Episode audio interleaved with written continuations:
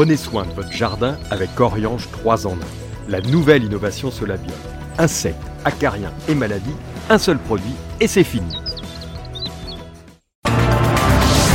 Vous n'avez pas encore la main verte? Alors suivez les bons conseils de News Jardin TV avec nos paroles d'experts.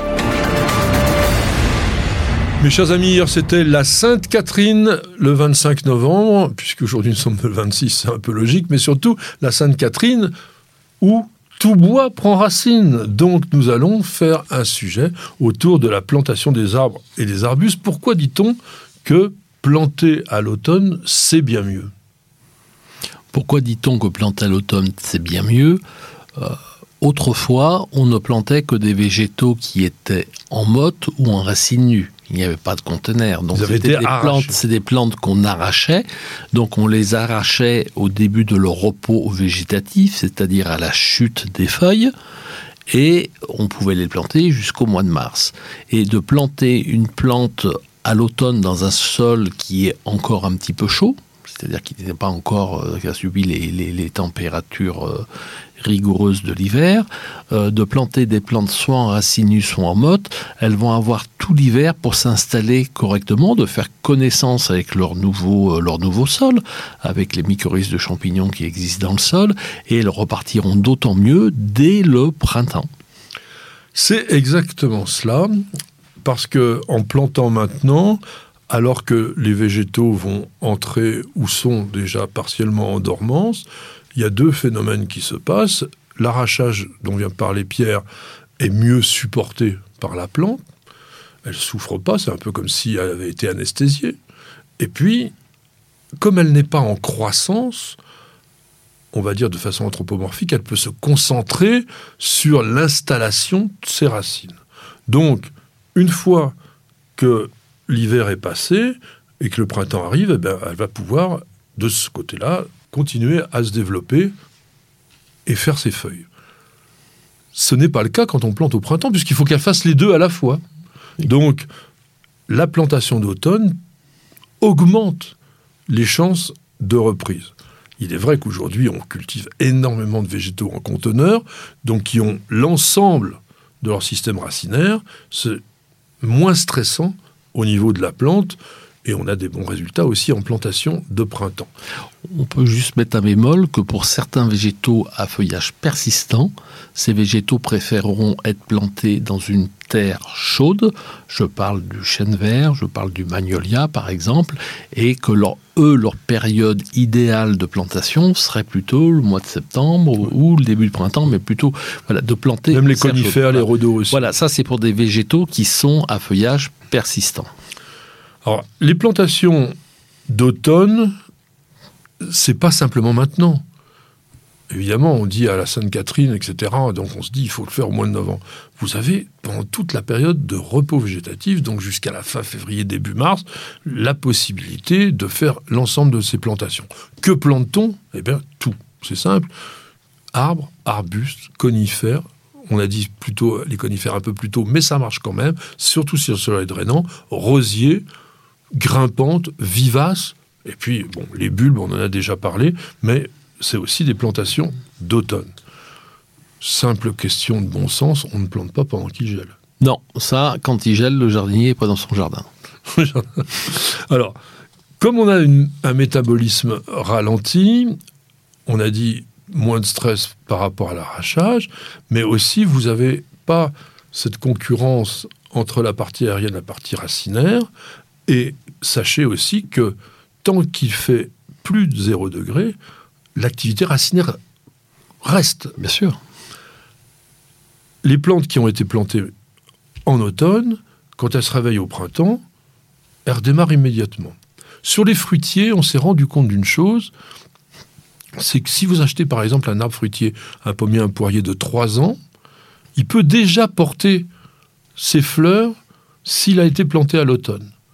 S'il est planté au printemps, généralement, il va avoir un petit peu de retard à l'allumage, si je puis dire. En revanche, quand on plante à l'automne, il faut bien faire les choses et surtout bien préparer le sol. Est-ce que tu as des conseils particuliers à donner par rapport à la dimension du trou, à la préparation du sol, à l'amélioration du sol? Bah, si, pour moi, si on sait vraiment à l'avance l'endroit où on va planter son arbre, un an avant, on met une couche de paillage pour que les vertères fassent le boulot et commencent à préparer le sol.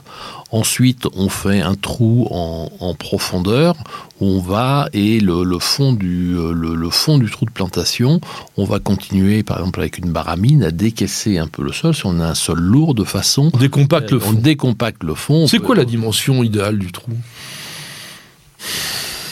Une bah, cinquantaine de centimètres Oui, alors plus l'arbre sera grand, là, plus là, on va, on va dire entre de 40 cm à tout sens à 80 cm à tout sens, quoi. Voilà, à peu près. Oui, puis si tu, comme certains paysagistes, vous plantez parfois des arbres ça, immenses, là, c'est autre chose. Voilà, mais là, on, prend, on, creuse avec une pelle, donc là, ça va beaucoup mieux. Est-ce que l'on doit. Donc, toi, tu dis. Il faudrait que les vers aient fait le boulot, mettre mmh. le compost. Mmh c'est rarement le cas. On peut oui, parce qu'on ne sait jamais exactement. Donc on va, on achète quoi? On achète euh, un amendement organique, on le mélange à la terre qu'on a extrait du sol, et puis après on remet ça? Moi, je remets, on met de côté euh, la, couche de terre arabe, c'est-à-dire les, les, 5, 10, 15 premiers centimètres, on les met de côté. On essaye de, pas remettre, on essaye de remettre dans le trou la terre dans, enfin, par couches successives, c'est-à-dire là, on l'a, que la terre qui était dans les, entre 80, moins 80 et moins 60 se retrouve à moins 80 et moins 60, celle qui a moins 60, moins 40 se retrouve au même endroit, et ainsi de suite. Après, si on on a une terre qui est un petit peu lourde, on va essayer d'améliorer la qualité physique de la terre en y apportant des sables grossiers de façon à ce qu'elle soit un peu plus drainante. Par contre, chose que l'on faisait autrefois, on ne mélange plus de terreau à la terre, on met le terreau qu'au-dessus et on ne s'occupe que des qualités physiques de la terre en dessous. Mais on ne remet aujourd'hui, on ne mélange plus de terreau dans les, euh, dans les trous de plantation. Ah bon? On remet la terre, ou on rapporte une terre amendée, si oui. voilà. Mais euh, c'est on le terreau, eh ben, le voyage, on le pose sur le dessus. Alors je mets pas de terreau, je mets de l'amendement organique. Ah oui, c'est différent. Oui, c'est différent. Hein. Le terreau, c'est un support de culture. Mmh. Donc si vous plantez dans un bac, oui, vous allez mettre du terreau, puisque vous n'avez peut-être pas de terre.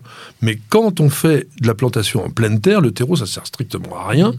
On va mettre de l'amendement organique, mmh. qui est en fait un compost vert avec généralement du fumier qui a été composté et ça, ça va permettre de stimuler l'activité microbienne. Exactement. En fait, on apporte de la vie au sol. C'est-à-dire que là, par exemple, nous, on va avoir un, très grand jardin implanté là euh, dans, un ou deux ans parce qu'il va y avoir des, des, travaux dans cette propriété. Bah, cet automne, je vais faire recouvrir tous les massifs, les futurs massifs de 15 cm de matière organique pour préparer la plantation dans un an et demi. Oui, parce que là, tu le savais. ah, là, on le sait à l'avance, voilà. Euh, en général, dans le jardin, c'est pas trop comme ça mm. que ça se passe. Mm. Il y a une chose au niveau du tuteur, parce que si tu plantes un arbre, tout ça, mm. faut quand même le, faire tenir. Tu as des conseils particuliers? Alors avant, je donne un autre conseil. Au fond du trou de plantation, aujourd'hui, on, on, met un produit qu'on appelle un hydro-rétenteur c'est euh, comme des petits grains de riz mmh. Qui vont, au contact de l'eau, absorber l'eau, se gonfler, et quand la terre va se dessécher, ils vont se rétracter et redistribuer l'eau à la plante. Et donc ça, c'est un produit qui va avoir une, durée de vie de 3 à 5 ans dans le sol et qui va permettre à l'arbre de mieux supporter un manque d'arrosage ou de fortes canicules. Alors ça, c'est un vieux truc, c'est des polymères qui existent mmh. depuis 50 ans, mais qui n'avait jamais fonctionné dans le marché. D'ailleurs, bon, Pierre est un professionnel, il a accès à ce type de produit. Je suis pas tellement sûr que vous en trouviez dans une jardinerie. Ça commence. Ça commence. Ça commence même pour les pots. Maintenant, on en trouve même comme des petites, comme des petites couches, si tu veux, des, des, des, petits coussins. Ah, mais comme du gel dans ces cas-là. Non, non, qui sont comme euh, enveloppés dans, dans une toile et tu mets ça au fond de ton pot. Donc ça commence depuis deux ans, ça, on commence à le voir de plus en plus. Alors vous faites extrêmement attention avec ce genre de mmh. truc-là, parce que ce qu'on oublie, c'est que ça gonfle de volume. Donc si vous mettez le, coussin au fond du pot, puis plein de terre, la plante le lendemain, elle est par terre. Hein. Bah, c'est-à-dire qu'il faut vraiment, nous, c'est vrai que ça a été assez drôle la première fois qu'on l'a utilisé, où les jardiniers, on, ils y sont allés à pleine poignée, et que le lendemain, nous, le client, la cliente nous a appelé en disant, mais toutes les plantes sortent des jardinières, est-ce que c'est normal? Elles ont bougé pendant la nuit. Elles ont bougé pendant la nuit. Alors, je parlais donc du tutorage. Ça, c'est quand même important aussi quand on a un sujet de certains volumes. Est-ce qu'il y a des techniques, des conseils particuliers? Oui, alors le, tutorage, ça sert à quoi? Surtout si vous avez une plante euh, qui est en racine nue, c'est-à-dire que s'il y a du vent qui fait bouger la plante, la plante le tronc va bouger, va faire bouger les racines, et tout d'un coup, les racines, il va y avoir un vide d'air qui va se créer entre la racine et la terre dans laquelle elle est plantée, et là, la plante va avoir du mal à reprendre. Donc le tutorage, ça sert à quoi? Ça sert pas à ce que le tronc ne bouge plus, ça sert à ce que les racines ne bougent pas. C'est ça. Hein. Alors bien sûr que c'est le tronc et les branches qui font bouger les racines. Et puis que la plante reste droite aussi. Et que la plante reste droite aussi. Donc le tutorage, soit on le met en biais, soit on le met droit, soit quand on a un arbre qui est un peu important, ben on met trois tuteurs. Euh, donc on a un triptyque euh, en triangle où on fait un carré, on met quatre tuteurs, on met euh, trois ou quatre planches de bois et on attache le tronc à trois ou quatre endroits. Et là vous êtes tranquille, votre arbre ne bougera pas. Mais quand attention, prenez des liens qui ne vont pas blesser l'écorce et en même temps, il va falloir tous les six mois aller vérifier quand le tronc va grossir que le lien ne va pas écarter le tronc. Donc ça, c'est vraiment, euh, il faut vraiment y faire très très attention. Et puis, euh, tu le laisses combien de temps le tuteur? Deux à trois ans. Ah, quand même, quand même. Ouais, mmh. ouais, Bah, si c'est en racine nulle, le temps qu'il se racine, ouais, tout dépend où on est, mais au moins deux ans. Alors au niveau de la profondeur de plantation, on en a déjà parlé plusieurs fois dans l'émission, on plante au même niveau quand on a un conteneur au niveau de la motte ou un ou deux centimètres plus bas maximum on n'enterre pas les bourrelets de greffe, ça c'est ce que tu déconseilles totalement. oui, on, laisse le collet apparent et on, chose qu'on a oublié un petit peu avec les arrages automatiques, on fait une cuvette de façon lorsque l'on fasse un arrosage manuel, on puisse apporter énormément d'eau et que l'eau descende en profondeur. Dans un jardin, ne pas oublier qu'on arrose le moins souvent possible, pas quand, quand on arrose, on inonde, on gorge la terre d'eau de façon à ce que l'eau aille en profondeur et que les racines aient l'habitude d'aller chercher l'eau loin. Alors ça, c'est quand on a un sol qui soit quand même suffisamment consistant. Si vous avez du sable, vous arrosez souvent et en petite quantité parce que ça retient pas du tout. Hmm. Et puis on met beaucoup plus de matière organique pour que ça serve aussi un petit peu d'éponge. Quand on a des arbres ou des arbustes à racines nues, on parlait dans le temps de pralinage. Ça mm. se fait toujours, cette chose-là? Oui, ça se, enfin, ça se fait toujours. Ça se fait de moins en moins, mais il faut le faire. Voilà, il, faut le faire. il faut vraiment le faire. Et si on n'a pas de pralin, on mélange avec de la terre. Hein, on prend une. Euh, Ouais, ou alors euh, l'amendement organique dont je parlais, s'il est bien décomposé, on mélange avec de l'eau et puis ça permet d'avoir une couche organique autour des racines qui va favoriser le développement des radicelles pour pouvoir avoir une bonne reprise. Oui, puis ça protège la radicelle de l'air et ça l'empêche de dessécher parce que la radicelle c'est quelque chose de très fin et qui peut se dessécher très très très très très vite quoi. C'est ce qu'on appelle un peu l'écologie des racines. Alors dernier conseil, c'est sur les plantes qui sont en pot ou en conteneur regardez bien comment sont disposées les racines. Si vous avez un tapis de racines tout autour de la motte, il faut démêler tout ce monde-là.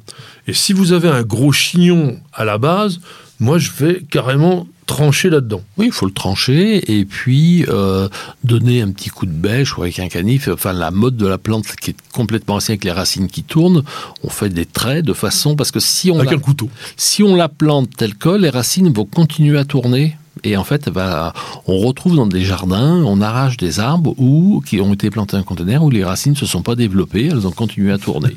Donc ça, c'est vraiment important.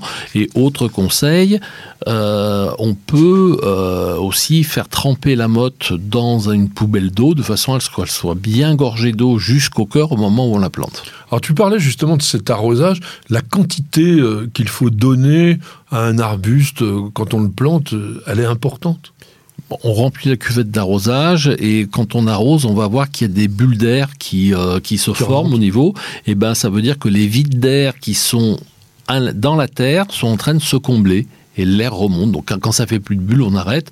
Mais généralement, on, remplit complètement la cuvette. Et quand on fera des arrosages par la suite, et ben c'est pareil, on remplit cette cuvette d'arrosage euh, de façon à ce que euh, l'eau puisse aller le plus profondément possible. Alors disons que sur un arbuste de 1 mètre, pour avoir une sorte de recette, comptez quand même au moins 10 litres par semaine pendant, alors là on est à l'automne, mais on va dire au moins pendant 3 ou 4 semaines, 10 litres, comme ça vous êtes sûr. S'il pleut, averse, vous évitez, mais sinon, si la saison est normale, il faut quand même arroser, et ça, c'est très très important.